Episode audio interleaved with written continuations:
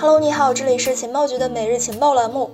今天呢，我们来去回顾一下上一个星期的行情，也就是四月四号到四月十。上一个星期呢，俄乌局势出现了进一步升级的可能性。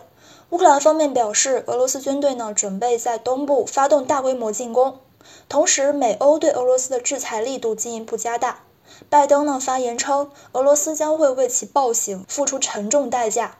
美国将会和盟友以及合作伙伴一起宣布新一轮的毁灭性制裁。之后，美国国会的参议院达成协议，将会取消和俄罗斯之间的正常贸易关系。英国呢宣布将会禁止向俄罗斯出口关键炼油设备，禁止对俄罗斯进行任何新的投资，并且将会在2022年年底之前完全结束对俄罗斯煤炭和石油的所有进口。德国和法国也相继宣布驱逐俄罗斯外交官。一系列操作推动了市场的避险情绪进一步高涨。此前，PMI、APD、非农等各项数据的强劲表现，证明了美国经济呢已经取得了一定程度的复苏。美联储获得了加快加息节奏的基础。上一个星期呢，美联储频繁发表包括像加速缩表、大概率单次加息五十个基点等等的一些相关言论。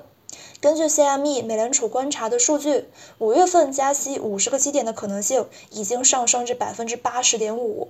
美股呢受消息冲击，连续出现下行，纳指两日之内下跌百分之四点五。加密市场随着美股下探，目前呢属于一个呃弱势整理阶段，反弹力度弱于标普五百。如果说没有转机出现的话，即将会迎来日线 MA 幺二零关键位置的支撑考验。如果有效跌破，会加速市场的恐慌情绪蔓延。